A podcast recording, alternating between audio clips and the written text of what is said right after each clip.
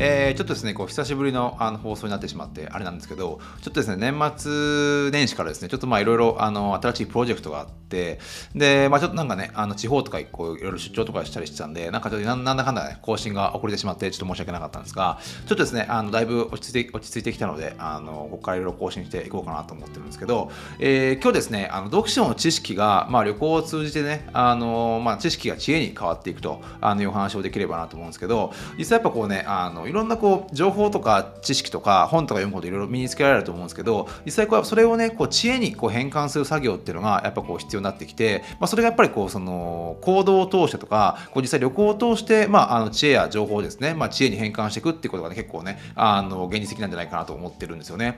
で実際やっぱこうあの最初本とかのご説明をしていくとあの世の中ってねこうあのなんだろうなこうあの安い割に良いものって結構いっぱいあるあったりするんですけどやっぱ本当にまあ良いものっていうのはこう値段が高いわけですよね。まあ何にしても食べ物にしても食もあの食料品にしても、えー、まあ服にしても何にしてもそうだと思うんですけどやっぱいいものは高いんですよ。なんだけども、まあ、その中で唯一ですねこう例外があのあると言われていて、まあ、それが本なんですよね。でこう一橋大学のあの、まあ、ある教授がですねあのおっしゃっていたのがあの読書とはですねあの女好きの人人が世界中のね大女優を特会引っかいでデートするようなものだっていうことをあの言っていて実際それをね、まあ、行ったとしたら、まあ、推定で10億円ぐらいかかるとあの言うんだけれども実際本だとねそれが本当にねあの100円ぐらいできると。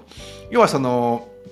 本当にこう自分がね対談したい例えばこう著名人なかなか結構いっぱいいてなかなか当然ねあの会ってくれる人はほとんどいないと思うんですよ。あのビル・ゲイツにしてもあの村上春樹にしても。なんだけれどもそれがですね本を読むことによってあの、まあ、対談というかなんていうかねこうあの著者の考えを直接こうねあの聞くことができると、えーでまあ、それを実際まああのやろうと思ったらすごいまああの労力と時間とねお金もかかるしまあなんかそれがあったとしてもねなかなかできないことが多いだと思多いと思うんですけれども、まあ、実際ですねあの本をまあ通じてやると、まあ、それが簡単にできてしまうとあのいうことをですねで唯一それがなんかこうあの例外というかあの本当は高いものをこう本という本当にね1000円とか本当に古本だったら100円とかのねあの値段であの買うことができて、まあ、それをね堪能できるっていうところで、まあ、本は唯一ですねあのいいものが安いという例外になってくるんじゃないかということですね。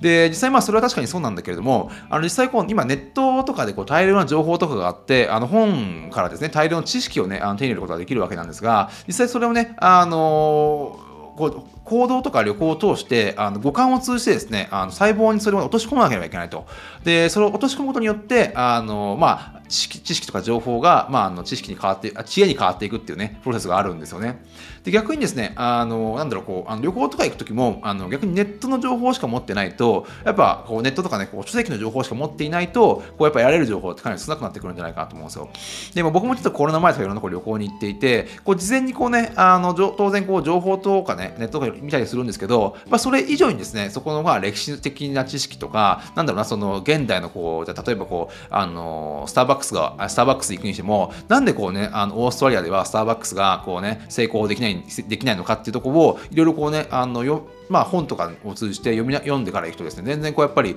見え方も違ってくるしあの本当イギリスにしてもねこうなんでこうこうなんかこう芸術的なこう芸術都市みたいなのがあって、まあ、そこはどういう、まあ、あの背景でこうあの90年代とか80年代こう成長してきたかっていうのを見ながら行くと、まあ、全然ですねあの見え方が違うというかあのその後ですねこう、まあ、僕とかはその後いろいろこうコンテンツを作ったりするのであのその後もですねこういろいろこう出せるこうアイディアというかこうそういうのは全然違ってくるんですよね。まあ、そういった意味でこうねやっぱ事前にこうあの情報とかあの知識をやっぱこう持っていってそれをですねあの旅行とかを通じてあの本当のこの知恵に変えていくという作業がやっぱねこうすごい僕の中で面白かったりするんですよね。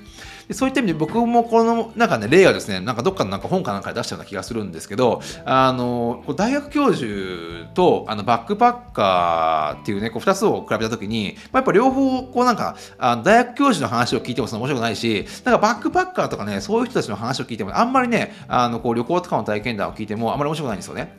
でバックパッカーっていうのはこうやっぱまずお金がないっていう強みと、まあ、若さっていう強みというね、まあ、最強の武器をまあ持ってるわけですがで、まあ、その2つを持ってですねあの普段まああの人々が行かないところに行ってなんかこうね非日常的なあの体験をしていくわけですけどもなんかこうねその後の、まあ、帰ってきてあったとか、まあ、そういう人たちの話を聞くとなんかやっぱこう薄っぺらいというかなんというかあのまあ当然も年齢が若いっていうのはもちろんあるとは思うんだけどもなんかこう薄っぺらくてなんか自分もそこになんかあのなんか行ってみたいなとか、まあ、そういったことはあんまり思わないんですよね。でそれなんでかっていうとやっぱこうバックパッカーとかこうワークワーワーホリとかの人ってこうやっぱねあの読書とかはやっぱやっぱしてないんですよね。なんかとりあえずこうなんかあのオーストラリアとか行ってみたりとか、まあ、イギリスとか行ってみたりとか、まあ、それはもちろんいいとは思うんだけれどもやっぱこう事前知識がないのでせっかくこうなんかねこう非日常的な体験をあのしたにもかかわらずそれをですねこう現在の世の中の現在の世の中にあってですね、まあ、コンテンツにま翻訳するま知識とか表現力がね多分持ってないんだと思うんですよ。だからこうあのそういった人の話を聞いても全然面白くないんじゃないかなと思うんでやっぱねやっぱねこうあの読書をしてから、まあ、そういったワーキングホリデーにしてもまあいろんなねバックパッキングにしても行くとやっぱ全然ですね見え方も違うしあの周りのね人に話した時もやっぱ全然こうね捉え方が違うんじゃないかなと思うんですよ。で逆にまあその最初に言ったそのあの、まあ、大学教授？大学教授の話が面白くないっていうのが共通していてその大学教授はまたまた逆なんですよね。あの逆にこう知識とか表現方法表現方法ばっかりを身につけているばっかりにやっぱこう大学教授の、まあ、歴史の授業とかなんか地理の授業とか、まあ、そういったあんまり面白くないんですね。僕の経験上ですが。大学に行った時の経験上ですが。あの面白くなくって。で逆にこう大学教授っていうのはあの逆にですねこうバックパックを背負ってもういろんなところに行ったりとかとかもっともっとですねこう社会経験を積むことによってあのこうなんだろうな面白いこうコンテンツを、まあ、作れるようになってくるんじゃないかと要は知識と、まあ、経験が、まあ、一緒にいた時に初めてですねこうなんかあの人に伝わるようなこうストーリーとかコンテンツとかもしくはこうアイデアっていうのが生まれてくるんじゃないかなと個人的には思ってはいるんですよね。でですね、まあそうなんだろうな、今って本当にこう大学教授とかでも、なんか、まあいろんなこう本とかで読んだのは、あの、ただただ論文を書くだけではなくて、こう自らですね、こうスタートアップをまあ起業して、まあそれをね、まあ、実行に移していかないと、あの大学教授も評価されないっていうことをお話をしていて、やっぱもう本当にね、あの、ただただこう教えてるだけだと、まあやっぱりこう、まあ生徒もつまんないし、あの、実際こうじゃあね、ビジネス学部の教授が、ただただこうね、ビジネス論理を教えるだけではなくて、自分でこうね、スタートアップをあの起業してやってみたなんて話があったら、やっぱ全然やっぱこうリアリティも違うし、あの、まあ、そういうところによってね、あの、こう、生徒もいろいろ話をね、あの、もっと聞きたがると思うんですよ。多分それがないんで、こうなんか、なんかね、こう、あの、大学の教授の話をね、まあ1時間も、あの、2時間も毎日聞いてるわけですが、まあそれ退屈してしまうんじゃないかと思うんですよね。で、まあ、投資家のですね、まあ、ピーター・リンチっていうあの方がいて、これが、まあ、この人が何かの本の中でこう皮肉を込めて結構言ってたことがあって、で、経済の専門家が、まあね、経済危機をね、2回、2回ですよ、2回当てるだけで、まあ、億万長者になれるらしいんですよ。で、なんだけども、ほとんどのね、あの経済学者は、まあ、億万長者になれずですね、いまだにですね、こう企業には取られたままになっているっていう話をしていて、だからほとんどですね、まあ、あの経済の専門家と言われる人たちは、あのまあ、なんていうかな、こう経済危機を予測できているようでできてないと思うんですよね。あのもう専門家って本当なんだろうなあのいああのまあいつか言ってれば当たるっていうのもあるしあの外れてもなんかすごいあの言い訳とかするし一回当たればねバカみたいに騒ぐしってみたいな感じでなんだこう実際こうあの知識だけだとやっぱこうなんかそういったこうなんかリアリティもないし実際こうやっぱあの経済危機を当てられていないっていうところから考えればあのやっぱりそれほどのなんていうかこう説得力しかないんじゃないかなと思うんですよね。で、まあ、そういったところでこうなんだろうなあのこう本で読む知識と、まあ、旅行で得られるあの経験をこうブレンドさせていくってことなんですけどやっぱこう文脈のないバラバラの情報っていうのは本当はあの霧みたいなもんであの大量の、ね、本を読んで知識があったとしてもそれはですねこう自分の周りを照らすことの明かりにしかならないと思うんですよ。それをね、まあ、もあの持ってあの、まあ、旅行とかですねさまざまなこう自分でビジネスをやってみるとか、まあ、そういったものをやることによって、まあ、こう瞬時の判断とかなんか長期的な物事を見極められ見極められる、まあ、知恵になってくるんじゃないかなと思うんですよね。だから本当にこう霧だけの情報があっても意味ないし自分のこうあの周囲だけをまあこうねあの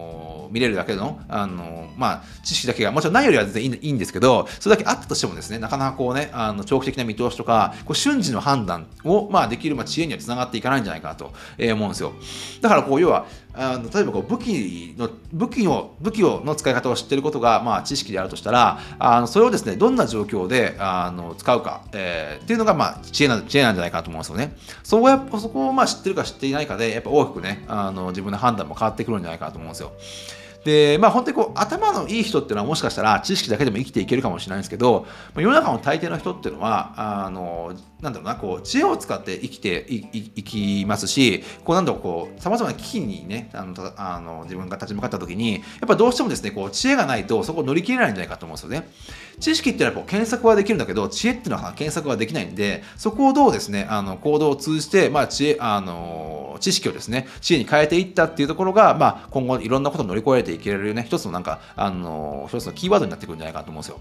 まあ、そういった意味でですね、なんかこう、知恵、僕個人的にはですよ、あの、知識を身につけることが、まあ、一つのね、あの、義務教育として、まあ、あなんね、えー、小学校6年と中学校が3年、あの、行く必要があるんであれば、もう1年ぐらいですね、こう旅行をして知恵を身につけることをですね、国民のね、あの、義務とかにもね、あの、してもいいんじゃないかなと思ってるぐらいですね、僕は結構いろんな、あの、まあ、本とか読むんで、それをこうなんか自分のね、あの、細胞の中にこう落とし込んで、まあ、いろんなね、あの、僕は知恵があるってわけじゃないんですけど、なんかまあ、あの、こう、変えて、自分がね、変えていけたような経験があるんで、なんかちょっと今日それについてお話しできればなと思いました。はい。